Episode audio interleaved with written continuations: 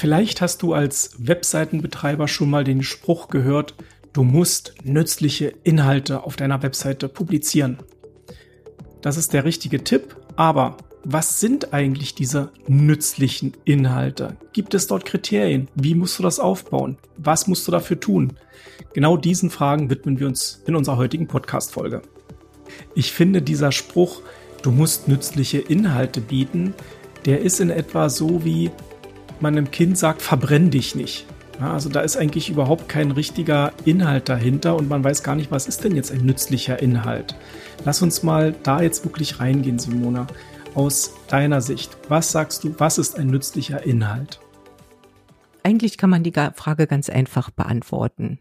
Für welche Webseiten setzt du dir Lesezeichen in deinem Browser? Also welche Webseiten speicherst du ab, damit du gegebenenfalls zu einem späteren Zeitpunkt nochmal zugreifen kannst? Und wenn du dir diese Frage zu deiner eigenen Seite stellst, würdest du dir diese Seite als Lesezeichen abspeichern.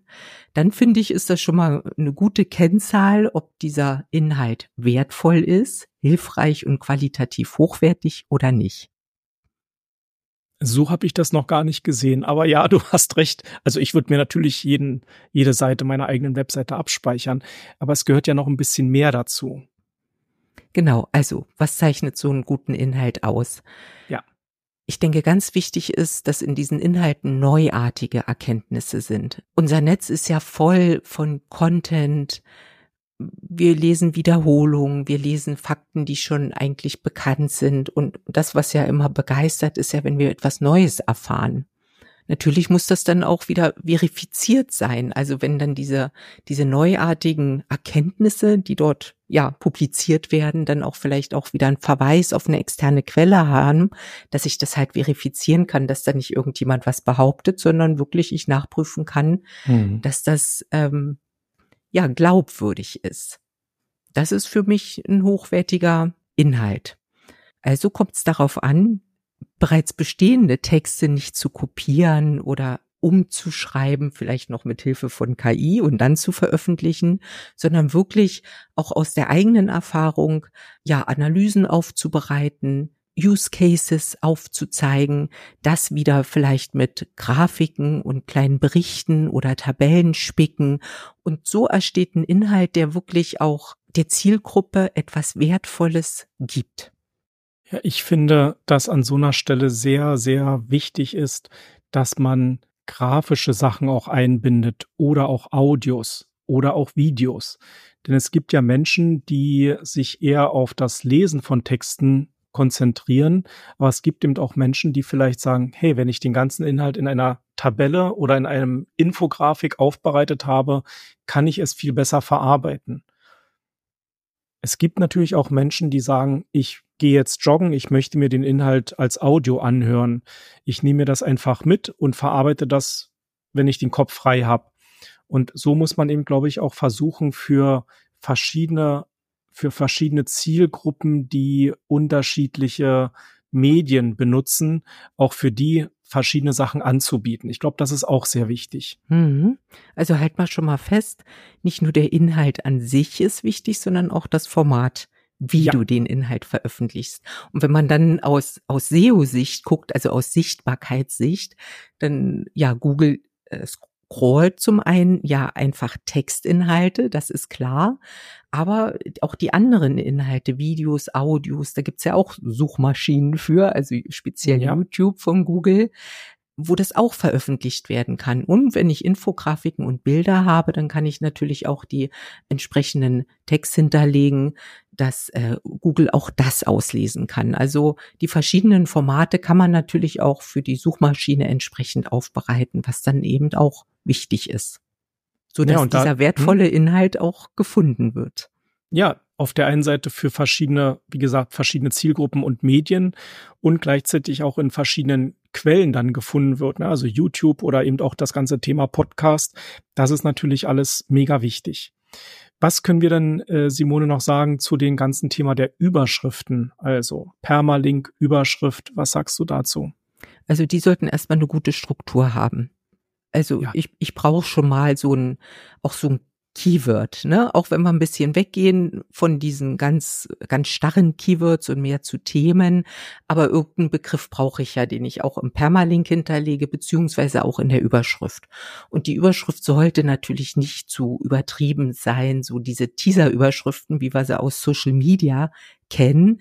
Ich denke, gerade wenn man seriösen und fachlichen Inhalt veröffentlicht, wenn man sich ja als Experte darstellen möchte, dann sollten die Überschriften auch ja, in meinen Augen seriös und fachlich sein. Kommt natürlich immer auf das Thema drauf an, aber wenn ich in die Guideline von, von Google gucke, dann ähm, erwähnt er das explizit, dass, dass er das so wertet, dass das nicht zu marktschreierisch ist, so eine mhm. Überschrift, wie wir es aus Social Media kennen.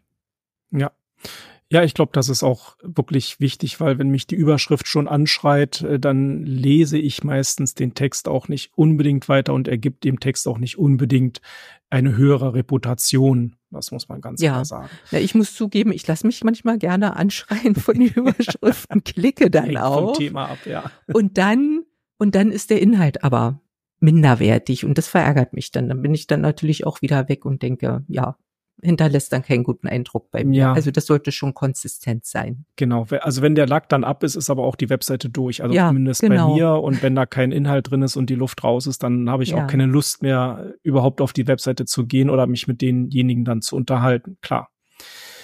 Ähm, was ich immer noch ganz charmant finde, also aus User-Sicht jetzt, also wenn ich auf eine Webseite gehe und äh, finde dort Fragen, die mich tatsächlich ja zu dem Thema bewegen.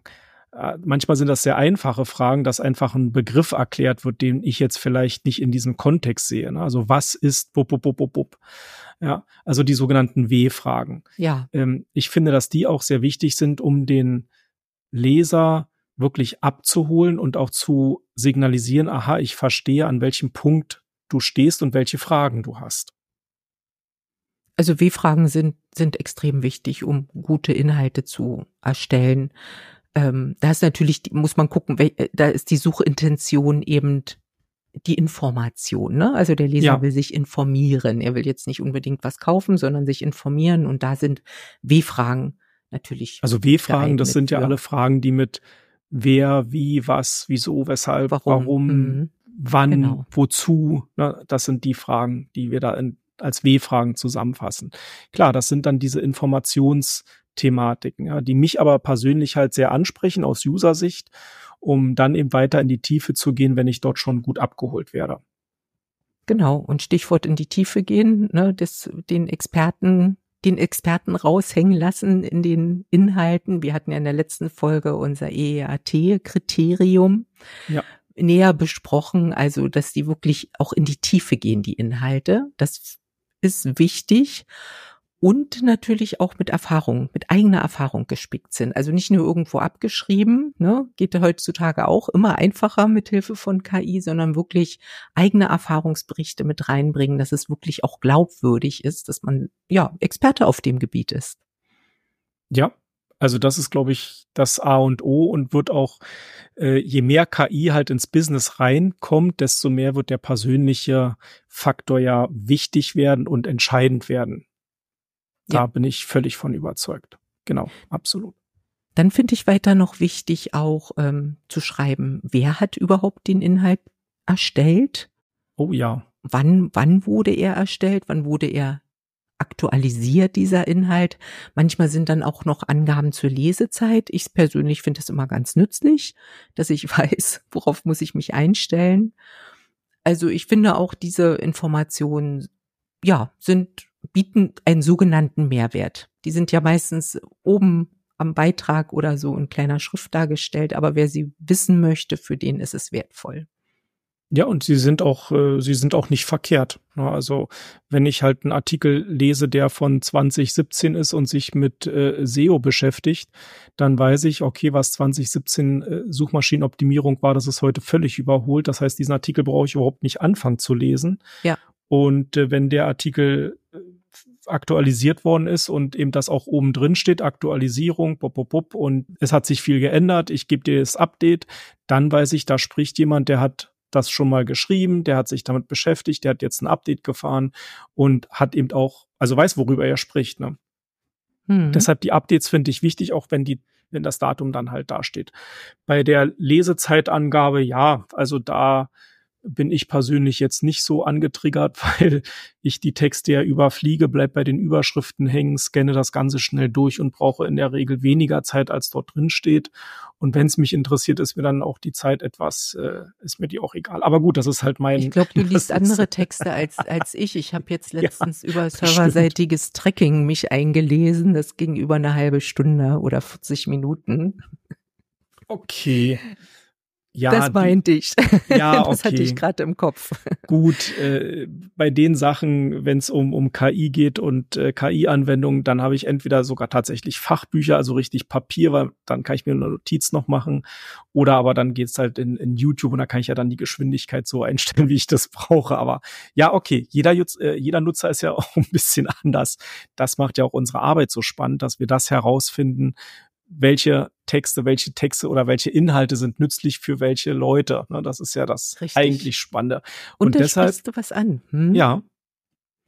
Die Nutzerfreundlichkeit. Welche Inhalte für welche Leute? Ich will ja. da nämlich ein ganz großes Augenmerk auch nochmal auf die Lesbarkeit und auch Barrierefreiheit legen. Oh ja. Dass die Schrift auch mit genügend Kontrast geschrieben ist. Also eine hellgraue Schrift auf weißem Grund ist zwar aus designtechnischen Aspekten vielleicht ganz schick, aber es kann keiner lesen. Also da ist für mich wichtig wirklich, dass dann ausreichend großer Kontrast ist, zumal es ja auch viele sehschwache Menschen gibt, die das dann sehr schlecht sehen können oder mit Rot-Grün Schwäche. Da sollte man eben wirklich berücksichtigen, dass ähm, ja der Text auch an sich Barrierefreiheit mit dem größten Kontrast dargestellt ist. Nützlicher Inhalt muss eben auch konsumiert werden können es nützt nichts der beste Inhalt, wenn du ihn einfach nicht lesen kannst oder einfach nicht findest auf der Website. Aber das ist ja schon wieder dann das, das nächste große Thema. Wie finde ich was? Äh, UX, äh, Simone, ist ja auch ein Riesenthema. Es wird auch mhm. in der Zukunft auf uns zukommen. Das ganze Thema Barrierefreiheit, da sind ja auch so ein paar Sachen in Arbeit. Ähm, aber gut, da, da sind wir jetzt schon wieder aus dem, aus unserem Thema nützliche Inhalte äh, raus. Das können wir beim nächsten Mal ja nochmal machen. Ja, es gehört aber mit dazu. Auf jeden Fall, auf jeden Fall. Ja. So, lass uns nochmal zusammenfassen. Ja. Also der Inhalt an sich ist wichtig. Auf jeden Fall. Das Medium des Inhaltes ist wichtig, also Sprache, Text, Video, Infografiken, Bilder, Analysen, Forschungsberichte. Dann die Glaubwürdigkeit, also wirklich, wer hat den Text erstellt, auf welche Quellen wird Bezug genommen, wie vertrauenswürdig ist der Text und nachvollziehbar zum, zur Verifizierung dieses Inhalts. Genau. Und die Barrierefreiheit, die Lesbarkeit. Ja, und ich hätte noch äh, die Überschriftenthematik, also nicht zu marktschreierisch, durchaus auch eine Zusammenfassung des Textes und in dem Text eben auch die W-Fragen und die eigene Erfahrung mit einbringen. Das sind, glaube ich, dann die Punkte mal kurz zusammengefasst. Genau. Ja, wunderbar. Schön. Jetzt haben wir eine To-Do-Liste. In diesem Sinne verabschiede ich mich für die heutige Woche und freue mich auf das nächste Mal und sage Tschüss. Und ich freue mich natürlich auch auf die nächste Woche und sage für heute Tschüss und auf Wiedersehen.